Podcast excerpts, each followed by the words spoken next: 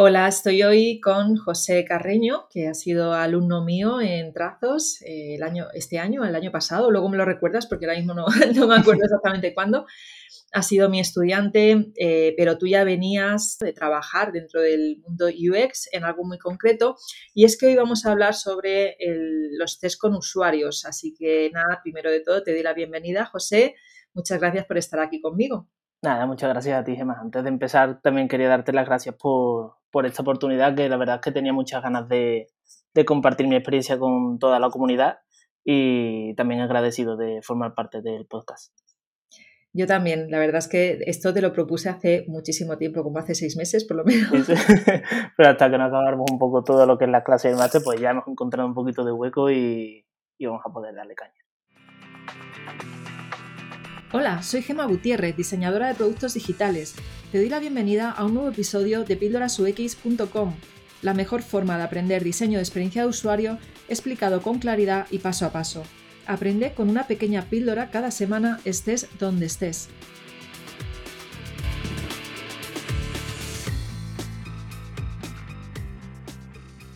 Sí, tú me dijiste, ya para el verano, Gemma, para el verano, que yo ahora estoy muy centrada entre el trabajo, entre esto, y, yo, y yo, vale, no hay problema. Y fíjate que pronto ha llegado el verano. Pues sí. Bueno, pues hoy vamos a hablar de test con usuarios y además creo que es un tema que mm, no he tocado en el podcast, así que me viene fantástico. Antes de nada, me gustaría eh, que hablaras de cuál es tu rol dentro de Chequealos. Cuéntame. Vale, pues te cuento un poquito. Eh, chequealos en sí, eh, para quien no nos conozca, es eh, una plataforma de testeo con usuarios, ¿vale?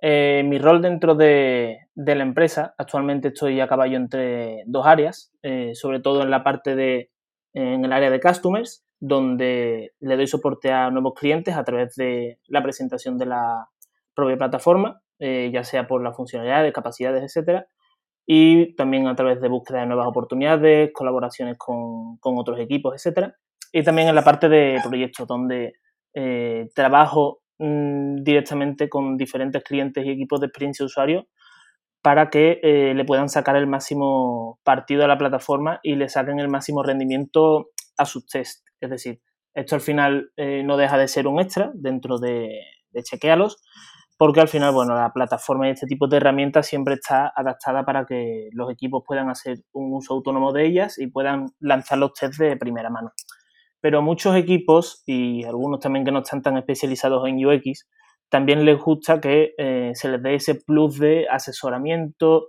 eh, revisar de que todo esté correcto para que de cara cuando se vaya a lanzar el test, eh, todo el planteamiento esté correcto y se obtengan unos resultados que sean representativos y también le aporte la calidad que, ellos van a esperar. ¿no? Al final, mm, también me gusta mucho trabajar en este sentido eh, junto con el, con el cliente y en ambas áreas, codo con codo con ellos, porque lo bueno que tiene es que además de que ellos te enseñan mucho, eh, tú a ellos también les puedes aportar toda esta experiencia de trabajar con otros equipos que son también bastante grandes y que también puedes asesorarles en este sentido y, y conducirles también para que puedan sacar, como ya te digo, todo el, el juego a lo que son los test de usuarios y a la, plata, a la propia plataforma. Bien, eh, de hecho, chequealos. Eh, me acuerdo que te pedí que nos explicaras un día cómo, cómo funcionaba más en detalle y tiene, José tiene muchísimo control, evidentemente trabajas ahí, tienes que tenerlo. Eh, y bueno, antes de nada, claro, hemos empezado ya a hablar de chequealos pero, y, de, y de tu rol, pero quizá haya gente que nos esté escuchando pues que no, no tenga muy claro qué es un test con usuarios. ¿Nos podrías explicar qué es? Claro, por supuesto. Al final, eh, el test de usuario es una de las técnicas que los propios equipos de experiencia de usuario tienen a su disposición para eh, evaluar sus productos o servicios digitales con usuarios reales. Esto al final no significa eh, evaluar al usuario directamente, sino todo lo contrario. Al final, el usuario aquí es el medio por el cual nosotros a nosotros se nos permite evaluar y valorar un producto digital para saber si está bien diseñado, mostrar cuáles son los problemas que, puede tener eh, o fricciones el usuario dentro del producto digital y a los que se puede enfrentar durante, durante su uso. Al final, eh, es, una, es una técnica que es fundamentalmente cualitativa, también puede haber variantes, pero fundamentalmente es cualitativa, ya que la información que, se obtiene a través de estos test eh, no es cuantificable, sino que es una, información que es de naturaleza descriptiva, lo que nos da al final eh, un plus de información a la hora de entender a la persona que estamos estudiando. Entendemos los porqués del comportamiento y todas las razones que al usuario le lleva a realizar una acción. Como ya digo, no suele ser de, un enfoque tan cuantitativo y numérico, sino de más un enfoque cualitativo, ¿no? de un enfoque de, descripción.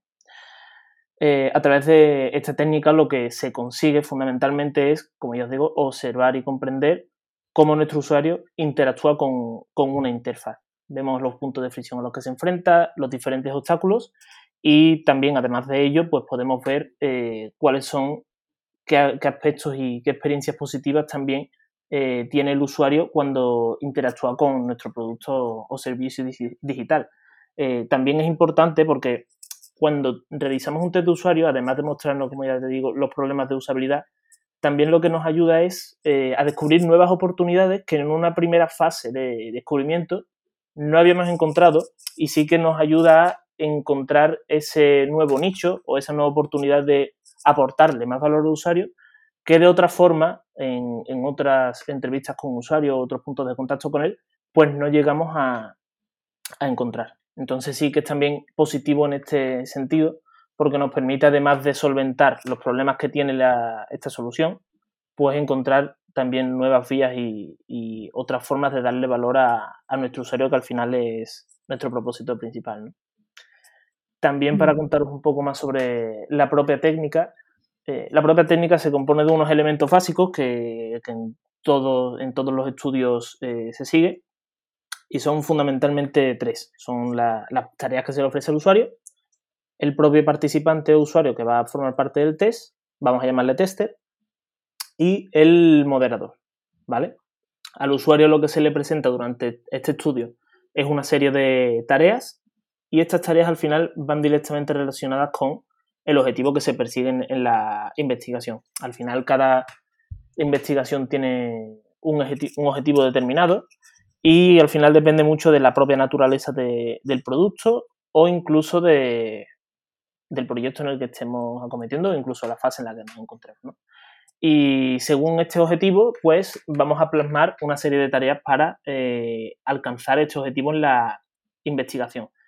Objetivos que nos podemos encontrar o que me he ido encontrando a lo largo de este tiempo, pues, por ejemplo, eh, evaluar la manera en la que un usuario realiza un proceso de alta o registro dentro de nuestro producto o servicio digital para ver cómo lo hace y si tiene sentido, si es fácil para él, etc. Evaluar un proceso de compra de un artículo dentro de una web aplicación o algo tan sencillo como, por ejemplo, ahora que estamos en, verano, pues cambiar una, reserva de, hotel, hacer un cambio a través de, la aplicación o web digital, ¿vale? Y bueno, también enumerando los otros elementos, en cuanto al participante, eh, una de las cosas que es más importante también en los test de usuario y que hacemos también mucho hincapié desde, desde Chequealos es que eh, los estudios que se realicen siempre sean con eh, participantes que, formen parte de nuestro público objetivo. Al final, de nada sirve eh, testear con una persona que no cumple con los requisitos de, eh, bueno, con los requisitos o con el perfil de nuestro público objetivo, porque al final sus necesidades y deseos no son las mismas que, las que nuestro usuario tiene. Por lo que al final tenemos que ser muy, muy exigentes en, este sentido para que el producto digital se, se testee con mm, personas a las que al final les vaya a ayudar a, resolver este problema. ¿no? Realmente, eh, otro aspecto que, es bastante, que siempre ha sido de discusión y debate, es el número de usuarios que, de participantes que se suele utilizar para realizar el, test.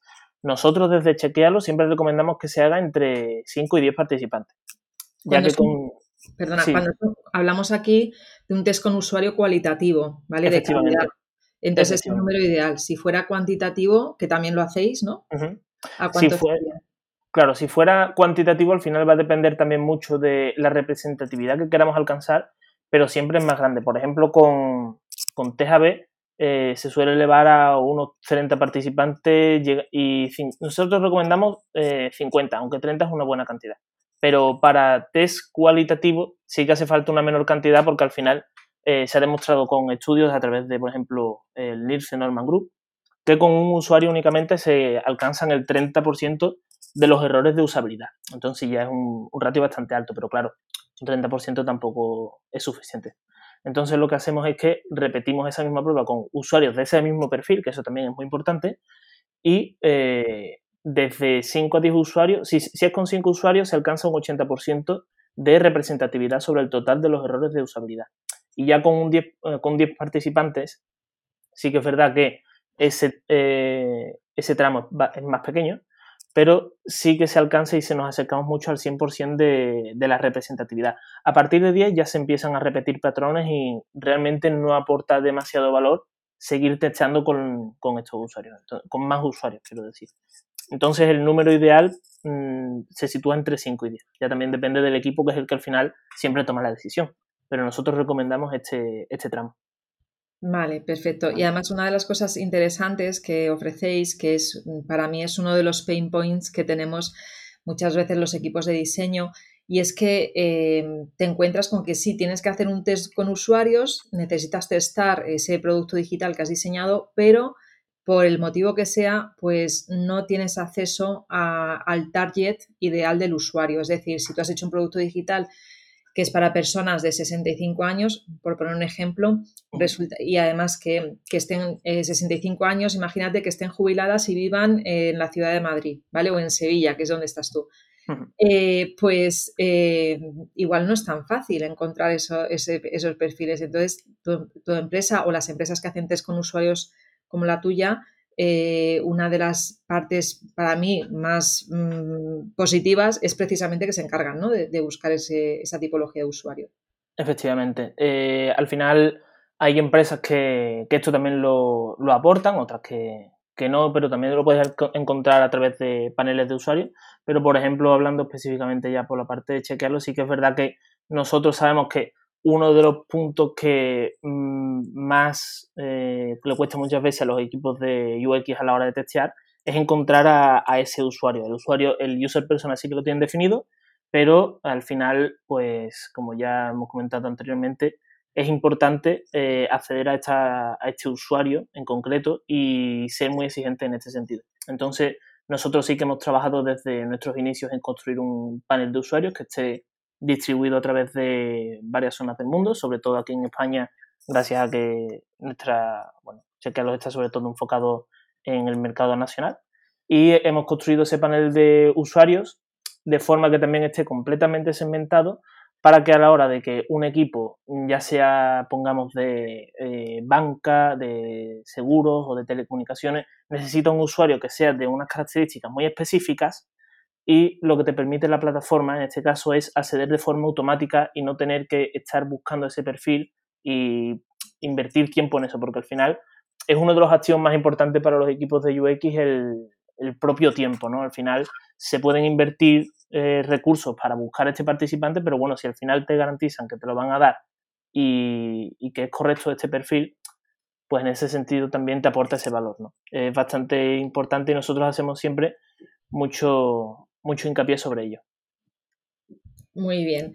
Y has dicho una palabrita antes que yo no esperaba que surgiera en, el, en este episodio, así que te voy a tener que pedir que lo expliques, porque has dicho que hacéis TESAB. Cuéntanos qué es un TESAB.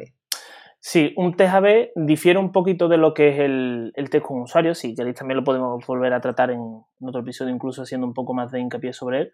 Pero bueno, al final un TSAB, en la, lo, forma, lo que se diferencia de un, de un test con usuario es que este test se realiza de forma live, es decir, siempre se realiza una vez está lanzado el proyecto, se, eh, se lanza en forma real.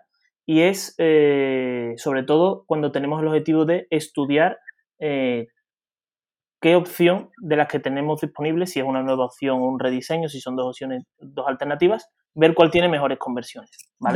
Dos, versiones distintas, ¿no? Efectivamente. Que puede ser un cambio pequeño o un, cambio, grande. Normalmente son pequeños, ¿no? Normalmente son cambios pequeños.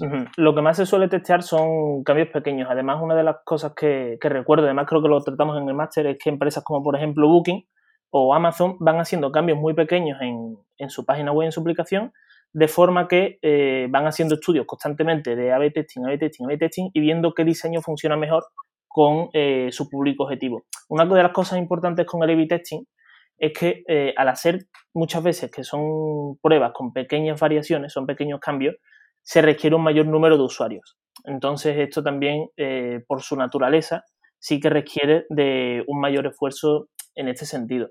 Y la diferencia con el test de usuario, como ya digo, es que es, eh, se realiza de forma eh, en vivo, por así decirlo. Eh, cuando haces un test de usuario, el propio participante sabe que está siendo sometido a un test. Es decir, se puede hacer bien en un laboratorio, eso si queréis lo vemos ahora, o lo puede hacer de forma natural en su, en su entorno, en su entorno natural.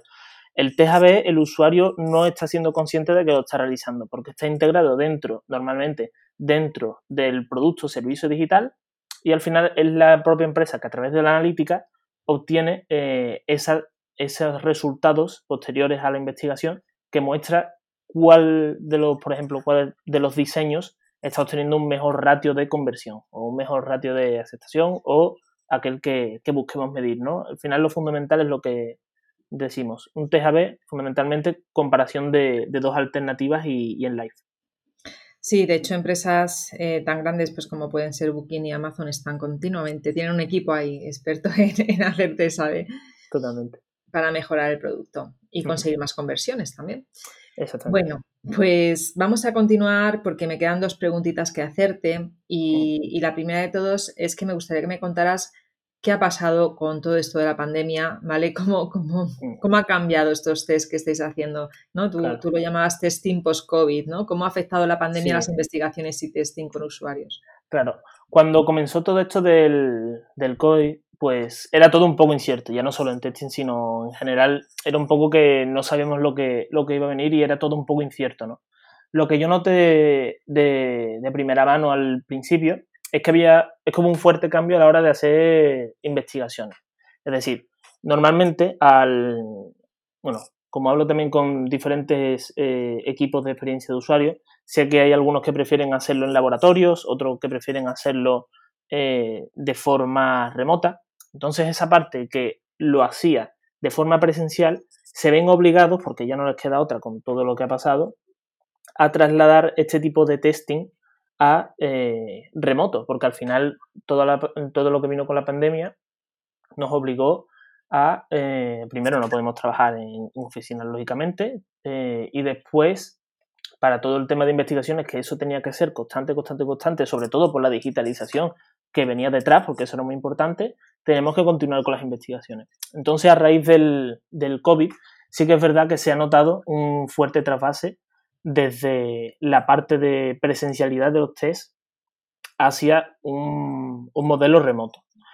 Al principio sí que es verdad que no estaba seguro si sería algo que vendría para quedarse o sería algo coyuntural. Pero sí que es verdad que creo que una vez los equipos se dan cuenta de que en remoto, se, además de que se trabaja mejor, se obtienen unos resultados incluso más representativos, porque el usuario cuando trabajamos en remoto, no nota que está siendo sometido a un estudio. Está en su entorno natural y al hacerlo de esa manera, mm, digamos que el feedback no se contamina de la misma forma en la que podría hacerlo de, otra manera estando en un laboratorio porque al final, bueno, te puedes sentir observado, tienes que acudir a un sitio donde vas a estar, sometido a un estudio realmente. Entonces eso al final, quiera que no, pues incide en el feedback que recibamos. Entonces, eh, como decía, sí que es verdad que hubo ese trasfase y cuando fue todo volviendo un poco más paulatinamente a la normalidad, sí que es verdad que los equipos se mantuvieron en, este sentido trabajando con investigaciones en, remoto. Al final, ya no solo por todo el tema del COVID, sino mm, también porque, como creo que ya sabrás, al final es beneficioso en todos los aspectos. Ya no solo el tema del usuario, como decimos, que el, feedback siempre es mucho más eh, representativo, sino que al final el, ahorro que los propios equipos obtienen en recursos, ya sea tanto económicos como de tiempo, es mucho más alto que de otra manera, porque al final, si tú quieres realizar un estudio de forma presencial, necesitas mm, alquilar un laboratorio, mantenerlo, los propios equipos y el coste incluso de transporte para, el usuario para llevarlo a ese punto. Y en remoto, lo único que necesitas es disponer de la tecnología para conectar al usuario con, el test. Entonces sí que es mucho más beneficioso en este sentido eh, realizarlo eh, por parte remota, por la parte de recursos económicos e incluso de tiempo. Al final, las propias plataformas a día de hoy eh, están adaptadas para que sea la propia plataforma la que modere el test. Es decir, una de las cosas que no mencioné antes es que existe un moderador dentro del, del estudio. ¿vale? Este moderador es el que se encarga de irle ofreciendo las diferentes tareas al usuario. Mm, de, alguna forma conducirlo, no guiarlo, pero sí conducirlo dentro del test y enfrentarle las problemáticas. Entonces, eh, al ser una persona la que está haciendo este, este ejercicio, eh, siempre tiene que estar mm, al lado del usuario, guiándole, haciendo preguntas y primero un usuario, después otro, después otro, después otro. Y sí que es verdad que de forma remota, siendo la plataforma la que le va eh, ofreciendo las tareas al, usuario, mm, no solo te quitas de eh, tener que estar moderando el test, sino que además se pueden hacer varios a la vez. Si, por ejemplo, hemos dicho anteriormente, pues entre unos 5 o 10 usuarios, si eligiésemos hacer un test con 10 usuarios, de no ser presencial, pues esos 10 test con usuarios los podríamos obtener el mismo día, de una sola, de una sola vez. Lo lanzamos y en cuestión de horas obtenemos todo este feedback por parte del usuario, porque al final no tienes que estar moderando ese test. Es cuestión sobre todo de eh, asegurarte, lógicamente, de que has configurado el test bien, de que has hecho una buena planteación del test, que al usuario las tareas que se le muestran son, eh, son lógicas, las entiende y sobre todo que vayan alineadas con el objetivo de la investigación. Y si es así y el usuario también está bien segmentado, pues no se deben de tener ningún tipo de problema y los resultados que se obtengan van a ser de forma más rápidas y de más calidad. Entonces siempre apostamos por eso. Muy bien, muy bien, muy bien. Bueno, ya para finalizar, eh, cuéntanos eh, cuáles son las tendencias del testing UX a nivel de técnica, funcionalidades, evolución. Cuéntanos esta parte. Vale. Algo de lo que me he dado cuenta desde, desde que empecé es que son muchos los equipos que pasan, como he comentado, de eh, moderarte ellos mismos a hacerlo a través de, una plataforma de forma automática. Al final, es lo que he comentado justo ahora, que muchas veces cuando te das cuenta de que todo ese trabajo que estabas haciendo anteriormente hay una plataforma detrás o un equipo incluso que también te va a ayudar con esto, pues te liberas de esa carga y mm, cuando pruebas algo que, funciona y que realmente te, te, produce beneficios tanto por ahorro como por mejora de calidad, pues te adaptas a él. Entonces sí que hemos visto que hay muchos equipos, eh, sobre todo aquí en España, que se pasan de testear ellos mismos a eh, llevarlo a cabo de forma paralela y eh, no tener que moderar esos test y, entre comillas, invertir ese tiempo en eso, porque al final tú el test que realizas eh, no lo realizas por amor al arte, al final va en base a eh, obtener unos resultados que te permitan tomar una decisión. Pues al final lo que nosotros también siempre hemos querido hacer ver y lo importante es que el equipo únicamente se tenga que preocupar de tomar la decisión y que el resto de tareas que, lo engloba, siempre que se pueda, claro, eh, lo extrapole y se centre únicamente en, tomar esta decisión y es algo que, que hemos estado viendo durante estos años. También una de las cosas que he podido notar es que mm, no son solo las grandes empresas las que realizan test, ya que al final también es cuestión de, recursos, sino que también eh, hay un gran número de pequeñas y medianas eh, empresas o equipos que están incorporando el, proceso de testing dentro de, sus procesos y al final también tomando un poco conciencia de la importancia que tiene el testing. Al final, todo lo que ha traído ahora eh, todo el tema de la pandemia, incluso anteriormente, la digitalización está siendo clave para nuestras vidas, incluso para las propias empresas y los negocios.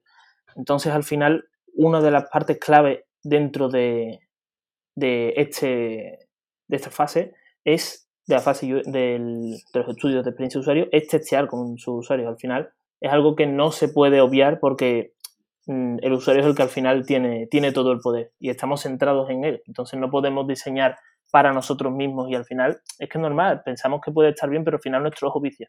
Entonces tenemos que diseñar en base a tu usuario y esa conciencia de testing y de realizar el ciclo de, de experiencia usuario, un modelo de design thinking completo, al final eh, estamos viendo que se está tomando en una gran parte de tanto de startups como de, del resto de, empresas. No está siendo algo tan eh, sectorial o definido por el tamaño de la empresa como antes se veía, sino que se, ve que se está tomando una conciencia de, del modelo de experiencia de, de, usuario dentro del mercado y que además eh, está siendo apoyada por, por, la parte de arriba, que también es algo importante, ¿no? que al final es clave para que te ayude a, a realizarlo. Efectivamente, porque si desde arriba, es decir, los stakeholders principales no ven la necesidad de hacerlo, pues no te dan presupuesto ni tiempo, pues vamos un poco mal ya. Efectivamente. Pero al final es algo que yo creo que los UX hemos trabajado muy bien, que es eh, el propio ROI, el eh, demostrar que la inversión en UX al final es muy rentable una vez que haces una prueba y le demuestras a la rival y dices, oye, mira, que es que mm, no solo te lo estoy intentando eh, demostrar con palabras, que, al final es verdad, que es que mm, es por lógica, toda la digitalización que está sufriendo ahora mismo eh, nuestras vidas en general, al final tiene que ir acompañada de un testing con usuarios, porque al final mm, uno mismo no puede ser el que decida si un diseño está bien o está mal. Al final el usuario es el que tiene la última palabra y el que nos va a ayudar a eh, averiguar si, la forma en la que hemos diseñado un producto o, todo lo que hemos desarrollado está bien o mal, pues al final es eh, esa persona la que tiene ese poder de, decisión y la que nos va a decir si, realmente le estamos ayudando o no. Y, sí. algo importante. Y muchas veces no es que esté, o sea, muchas veces lo que sucede simplemente es que hay que hacer pequeños retoques, que en ese test de usuario te das cuenta que en un flujo hay un fallo o que no entienden una interacción mm. o que no entienden un texto. Entonces, esas mejoras no podrías hacerlas si no has hecho ese test con usuario. Claro. Con usuarios. Entonces, es muy, muy importante, ¿no? El, introducirlo y, tenerlo en nuestro día a día incluido en el proceso de trabajo porque al final está dentro de la metodología UX. Claro, claro. Y además una de las cosas que también me he dado cuenta que está siendo de forma progresiva es que mm, no está siendo algo aislado. Es decir, un test con usuarios puedes pensar que es algo eh, que se hace solamente al final del proceso, pero realmente no es así. El proceso UX es un proceso que es iterativo, que se tiene que ir haciendo de forma constante y que se tiene que iterar, iterar, iterar. Y el testing con usuario es algo que va de la mano, es decir, eh, no puedes testear únicamente, eh, aunque tu producto no sea tan dinámico como otros, pero siempre tienes que seguir testeando, testeando, testeando, porque las necesidades de tus usuarios al final son variantes y siempre van cambiando con el tiempo. Y tu propio producto también. Entonces es algo que eh, creo que mm, se están dando también cuenta muchos equipos y es que la forma de testear no es algo que tiene que ser esporádico, sino que tiene que ser de forma constante y que sea algo que entre en el flujo natural de, todos los procesos de, un equipo de experiencia usuario y realizar test de, de forma constante, que es algo que es realmente importante para cualquier equipo. Muy bien. Bueno, pues ya aquí acaba esta conversación y me gustaría pues nada despedirme, darte las gracias, eh, decirle a la gente pues que bueno, si tenéis cualquier duda sobre estos temas te pueden contactar, pondré tu, enlace a LinkedIn, a tu LinkedIn si no te importa eh, relacionado a este, a este episodio del podcast, ¿vale? y ya te aviso que puede ser que te caiga alguna pregunta por ahí. y, bueno, dinos también eh, dónde pueden encontrar eh, o sea, cómo pueden encontrar la web de tu empresa. Pues claro, sí. Eh, la página web de Chequealos es eh, chequealos con CK y también a través, bueno, de mi LinkedIn también está el link y con cualquier pregunta que, podáis tener sobre todo el aspecto de testing con usuarios y otro tipo de test que también podemos abarcar, podéis contactar conmigo que os la resolveré encantado. Vale, yo, yo pondré todas el enlace. Es chequealos.com, ¿verdad? Sí, sí. Vale, muy bien. Pues nada, yo pondré el enlace a tu LinkedIn, a, la empresa y, bueno, pues darte las gracias sobre todo de tu tiempo por, por, habernos explicado todo esto. Es un tema que, ya te digo, no creo recordar que no lo he tratado. Ya tengo, ya vamos por 65 episodios y creo que no he tratado este tema, así que eh, seguro que mucha gente le, le, habrá parecido muy interesante. Muchas gracias. me alegro mucho, Gema. Muchas gracias a ti. Venga, pues hasta luego.